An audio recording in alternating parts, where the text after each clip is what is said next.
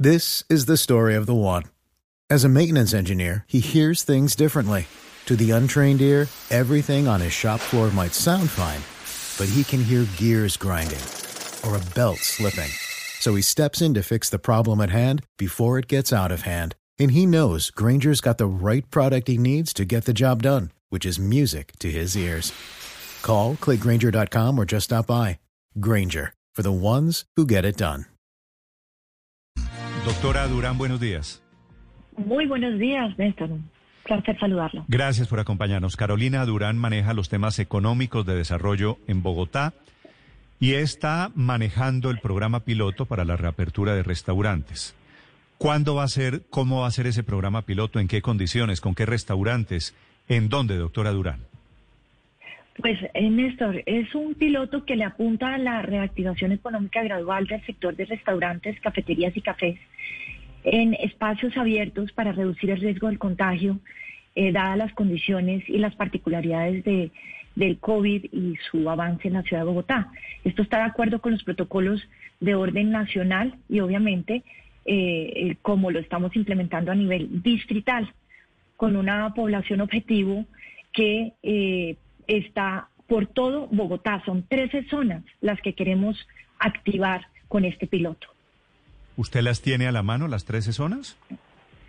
Sí, señor, tenemos 13 zonas que han sido identificadas con un, digamos, trabajo muy, muy detallado, juicioso, riguroso, de la mano del IDT, de muchos gremios del sector gastronómico, entre esos estaba también Acodres, Cotelco, está Sobares, está el IDT liderando también con el IDU, porque una de las cosas que queremos hacer es eh, varias modalidades, Néstor, extensiones, por ejemplo, en apertura de zonas que tienen antejardines, por ejemplo, terrazas, andenes, cerramientos de calles. Como digo yo, es un piloto con vocación de permanencia, porque varias de esas calles podrán eventualmente permanecer eh, cerradas por, por, para restaurantes y para peatones por varios meses a lo largo de esta, digamos, pandemia y circunstancia que nos pone la vida, plazoletas y también drive-thru en parqueaderos. Entonces son, es una experiencia eh, vivencial y diferente por cada zona. Está Chapinero, Santa Fe, Candelaria, Usaquén, Puente Aranda, Tumbuelito, Kennedy, Teusaquillo y Barrios Unidos hacen parte de esas. Yo tengo las mismas, pero a mí me dan nueve, no trece. Lo que pasa es que hay zonas que tienen varias eh, de las diferentes experiencias o modalidades, modalidades que le mencioné en esa misma zona. Por ejemplo, Usaquén tiene tres modalidades en tres eh, calles diferentes. Em, entonces ahí es cuando nos empiezan a sumar las ah, trece 13 delimitaciones. físicamente, físicamente, doctora Carolina, ¿cómo va a ser? ¿Cierran calles y abren terrazas y van a servir mesas en los andenes, en la calle misma? Sí, señor. Vamos a cerrar calles. Eh, por eso es tan importante este piloto, porque vamos a, a coexistir con la movilidad de la ciudad, vamos a coexistir con un piloto también de más ciclovías y ciclorrutas, entonces pues no puede colapsar la movilidad de la ciudad, por supuesto, y vamos a cerrar físicamente calles para que la gente pueda acceder por una un solo lugar de esa calle de entrada y salir por un solo lugar de esa calle y todo el andén y toda la vía vehicular va a estar habilitada para mesas. Mesas de los restaurantes aledaños o cercanos que puedan servir en ese y activar sus propias cocinas en esas zonas. Eh, secretaria Durán, todo este eh, protocolo que nos está contando, pues depende de un proceso administrativo y es que la alcaldía pida el permiso al gobierno nacional para que puedan empezar a hacer este piloto. Quería preguntarle específicamente si ya ese permiso se pidió y la idea es comenzar cuándo el piloto y de acuerdo al piloto, cuándo empezaría eh, realmente a funcionar, sería la reapertura definitiva de estos restaurantes en estas zonas. El decreto 878 ya del Gobierno Nacional nos permite hacer los pilotos y la resolución 1050 no nos limita, el, eh, pero tampoco especifica cómo lo debemos hacer. Entonces ya está en nuestras manos, como tú lo dices, indicar cómo vamos a proceder. El distrito ya eh, comunicó que el objetivo es tenerlo habilitado el 18, 19 y 20. Como digo yo, es un piloto con vocación de permanencia, mm. que si las cosas funcionan podría repetirse y podría más continuar habilitadas esas zonas de manera permanente a lo largo de los siguientes meses. Sí. Pues es, es muy importante reactivar los restaurantes porque de ellos dependen miles de empleos. Pero me queda una duda sobre esa autorización. En Cali, por ejemplo, en el Parque del Perro, que es un sitio gastronómico, en Medellín, en los municipios cercanos del Valle de Aburrá, a última hora el gobierno frenó esos pilotos porque no llegó la autorización del Ministerio del Interior. ¿Usted está segura de que solamente con el decreto puede abrir? Desconozco exactamente el caso de Cali. Nuestro caso con lo que tenemos decretado, con el decreto 878 y la resolución 1050, sí podemos, estamos en capacidad de hacer pilotos al aire libre.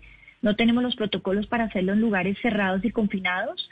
Eh, por eso todavía no podemos pilotear eso, que es también muy importante hacerlo pronto, ojalá podamos pronto. Y una vez más, reitero, espero que sí se pueda hacer el 18, 19 y 20, pero también depende de las condiciones del avance de la enfermedad en la ciudad de Bogotá. Si las condiciones están dadas o no, recuerden que ayer ustedes mismos lo reportaban, las UCI llegaban al 83% en la ciudad de Bogotá. Ustedes saben que esa era una de las condiciones, digamos, uno de los indicadores máximos para volver a un confinamiento en la ciudad, con lo cual eh, pretender ahora abrir espacios adicionales que son muy necesarios para reactivar la economía y el empleo, es también pues eh, va a ser o, estará sujeto a que cómo va evolucionando estos días la enfermedad en la ciudad de Bogotá.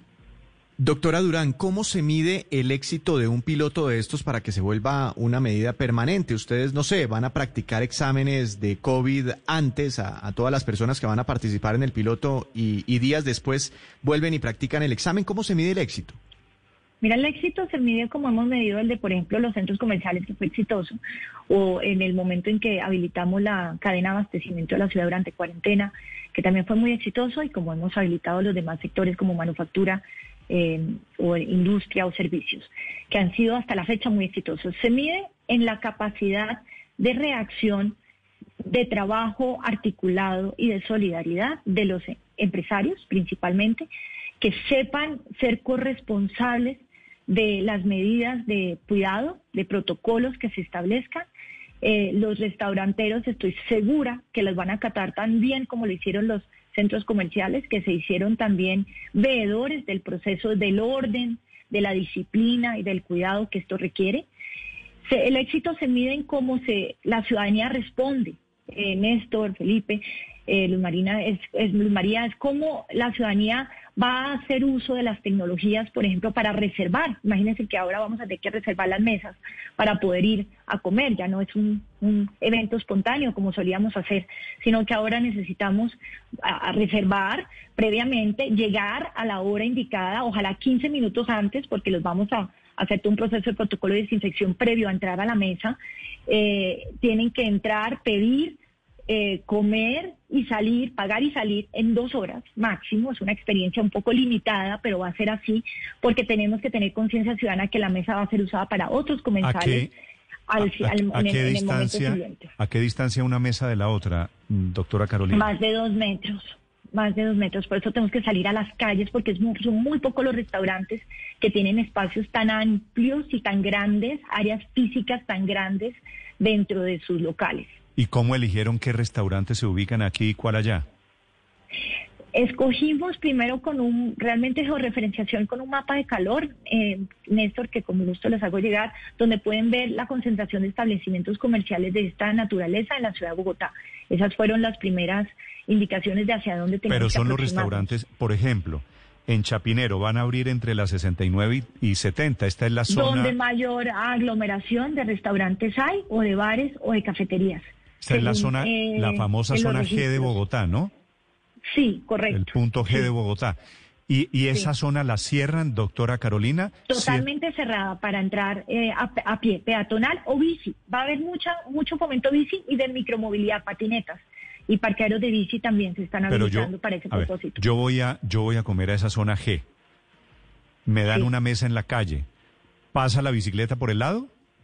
No, tiene que reservar previamente no eh, y para poder ir a esa mesa y la bici no va a pasar por ese lado, va a pasar por otro lado. Todo está absolutamente, eh, digamos, cerrado para mesas, acordonado, delimitado y las bicis, los vehículos, las, las patinetas van a pasar por otros lugares. Por eso es que es tan importante la articulación con movilidad en este ejercicio, eh, inclusive con, con planeación y con el IDU, nos ha tocado y con DADEP, porque se va a desviar algunas rutas y algunas vías y se va a desviar algunos eh, ciclorrutas y se va a habilitar unos cicloparqueaderos. Entonces usted llega hasta esa zona, hasta una cuadra determinada y probablemente para llegar a su mesa, Néstor, deja parqueado su carro en un parqueadero específico o su bici y camina una cuadra, dos cuadras para llegar a su mesa, porque de pronto la mesa que usted eligió, el restaurante que usted eligió, está en el centro de esa zona y no a la entrada o a la salida, entonces tiene que caminar ah, un par de cuadras para llegar a su mesa. Eso le quería preguntar. Los restaurantes que van a estar abiertos en estos tres días experimentales, esto es el próximo puente, ¿cierto? Que es el puente del 20 de señor. ¿Esos restaurantes son los mismos de la zona o puede haber un restaurante diferente? Son los mismos de la zona, es lo que queremos eh, propiciar. Por eso le contaba que el ejercicio empezó por entender cuáles son las zonas donde están esos restaurantes, para que desde ahí trazáramos las rutas, y las vías que se debían cerrar. Y los restaurantes son los que solicitan hacer parte de ese piloto si están interesados y si quieren a través de sus gremios y a través de la plataforma de reactivación económica. Entonces, le pongo un ejemplo, un restaurante que está ubicado en, en Santa Fe, en la zona de La Macarena, no podrá tener mesas para atender en Chapinero o en la calle 69 o 70, donde va a haber otra zona de restaurantes. Solo los restaurantes de Chapinero van a poder hacer uso de las 11 eh, vías que se van a habilitar para eh, este, este piloto en Chapinero son para ah, cada zona. ¿Por qué? Porque queremos activar las cosillas de esos propios restaurantes. Queremos que, como queremos que sea permanente, queremos que puedan sacar prácticamente sus mesas de sus locales al andén de enfrente a la acera de enfrente y desde ahí atender a la gente. Claro. Secretaria, precisamente con esa, con esa intención, ¿cuántas calles en total será, se verán cerradas para, para el tránsito de carros eh, en, en toda esta experiencia que van a hacer, en toda esta experiencia? Bueno, le doy un número general, pero son aproximadamente unos 26 tramos, así lo llamamos, más que calles, tramos que van entre calles y Incluir varias calles. Sí, señora. Sí, por eso es que este experimento, como usted bien lo dice, es tan importante para la ciudad y si bien queremos que repercuta y ojalá repercuta en toda la reactivación económica, productiva y de empleo de los restaurantes, tiene que ser también un experimento de ciudad, de cultura ciudadana. Es un ejercicio cívico para que aprendamos a vivir de manera diferente en un mundo que nos deja la pandemia, porque esto está para quedarse, ustedes saben que esto va para largo, con lo cual es indispensable que repensemos no solo los modelos de negocio de los restaurantes, sino la forma en cómo consumíamos y vivíamos como nosotros, usuarios de restaurantes y consumidores de restaurantes. Y asimismo, nos toca repensar la ciudad, el trazado de la ciudad, de las vías, de los parqueaderos, de las rutas, y por eso este experimento es indispensable hacerlo. Ojalá podamos hacerlo pronto. Le hago, le hago una pregunta final. Me dice aquí un oyente, don Andrés Camargo, me dice hay dos tipos de restaurante. Los que la gente va a socializar, que es ir a encontrarse con los amigos o con los no amigos, y los que la gente va a comer el menú del día.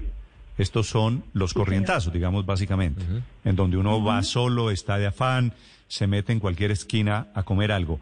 Este programa piloto está claramente dirigido a los primeros, no a los segundos. Néstor, de momento sí, y es un poco la mezcla de los dos, porque eh, queremos que sí vayas a disfrutar y a conversar, pero en un lapso de dos horas máximo. Entre que llegas, comas, pagues y te vas, porque necesitamos que la rotación de las mesas sea alta, vamos a pilotear la tecnología y la tecnología también para inclusive la pescadería de la esquina de mi casa, no es para los restaurantes que se puedan dar el lujo de tener esa tecnología, es para todos. Por eso estamos haciendo alianzas estratégicas con grandes como, como Atrápalo, para ver cómo podemos bajar esos sistemas a que sea democrático, de, de, acceso abierto a todos. Eso es un, ejercicio muy importante en esto. Pero el señor que te pregunta en redes tiene razón. Tenemos que esto, esto tiene que evolucionar a más, a más tenemos que lograr incorporar al corrientazo de la esquina, a la cotidianidad de lunes a viernes, porque esto no deja de ser un piloto en un puente festivo. Esto no sabemos cómo puede funcionar de lunes a viernes cuando hay un tráfico un poquito más alto.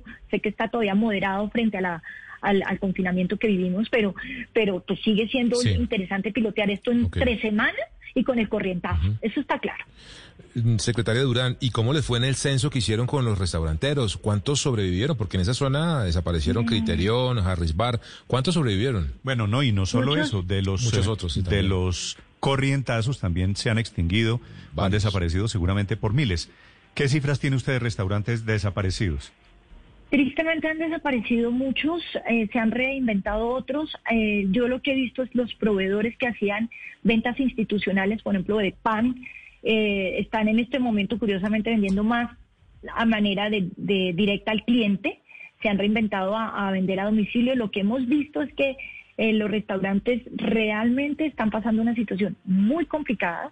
Las cifras, como ustedes saben, la tiene IDT, ACODRE, nosotros desde la, relación que tenemos con ACOPI, con Cámara de Comercio de Bogotá, eh, pues hemos visto que, más del 40% de los restaurantes eh, han cerrado, tristemente, y el, ejercicio en este momento es de pensar el modelo de negocio de manera diferente. Los márgenes de los restaurantes venían en gran parte por la, venta de bebidas alcohólicas, eh, eso les daba un margen muy grande Ahora eso pues no se está dando, entonces eh, la comida, los precios de la comida no es lo que les tenía los márgenes, no los que los mantenía vivos. Y tener un modelo de negocio con 30 o 40 mesas, por ejemplo, ahora tienen que pensar un modelo de negocio con 10 o 20 mesas, porque el distanciamiento social, bien sea en calle o en recinto cerrado, va, va a, implicar que las mesas estén una sí, una no, por ejemplo. Entonces haga de cuenta que la mitad del restaurante va a estar cerrado y la otra mitad abierto, ¿sí? Por el distanciamiento social. Eso quiere decir que los modelos van a tener que, de, de negocio de restaurantes van a tener que llegar a punto de equilibrio con la mitad de lo que hacían antes. ¿Eso qué quiere decir? Que muchos no van a aguantar porque no les da o van a tener que subir precios. Yo también he pensado que eso es una medida, se nos va a volver un lujo a todos los bogotanos ir a, comer a restaurantes porque es un lujo para más lujo ya, mm. sí, exacto, porque ya de por sí estamos estaban en unos precios muy parecidos a ciudades como Nueva York y París, eso lo sabemos también. Pero digamos, tenemos que ayudar a los restaurantes y en eso estamos en mesas de trabajo desde el día uno, a que pensemos esos modelos de negocio de la siguiente manera. Una proporción que no supera el 20% nunca, en el mejor de los casos, una proporción de venta a domicilio cuando se puede. Yo me acuerdo que Harry me decía al principio de esto, Carolina, es imposible para mí vender a domicilio. Y lo hizo, y lo logró, y algunas de, esas, de sus menús los logró migrar a domicilios. Hay que ver que todavía puedan vender 10-20% de su, de su comida a domicilio, a domicilio, Leo lo hace bastante bien. Luego tienes que pensar que lo que queda de vender en, en restaurantes ya la experiencia cambió y ya no puedes atender a las mesas, el mismo número de mesas, tienes que vivir con un modelo de menor número de mesas. Sí, sí. se va a poder vender alcohol, pero lo otro es, acuérdense, la experiencia, la experiencia cambia, ya el, el, restaurante, la decoración cambia, ya por todo el COVID todo esto va a cambiar. Pues va a ser muy interesante, va a ser muy interesante este plan piloto con muchos cambios, con muchas novedades, para intentar volver a salir, para intentar volver a ir a un restaurante. Ojalá salga bien. Doctora... Dios no, oiga, ojalá. Es muy importante que la ciudadanía sea consciente que es un, ejercicio necesario para ese sector que tanto lo requiere, así que ojalá lo disfrutemos, pero nos cuidemos de manera consciente en ese piloto. With lucky landslots, you can get lucky just about anywhere. Dearly beloved, we are gathered here today to. Has anyone seen the bride and groom?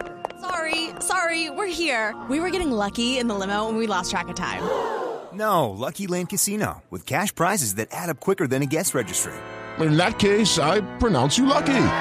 Play for free at LuckyLandSlots.com. Daily bonuses are waiting. No purchase necessary. Void where prohibited by law. 18 plus. Terms and conditions apply. See website for details.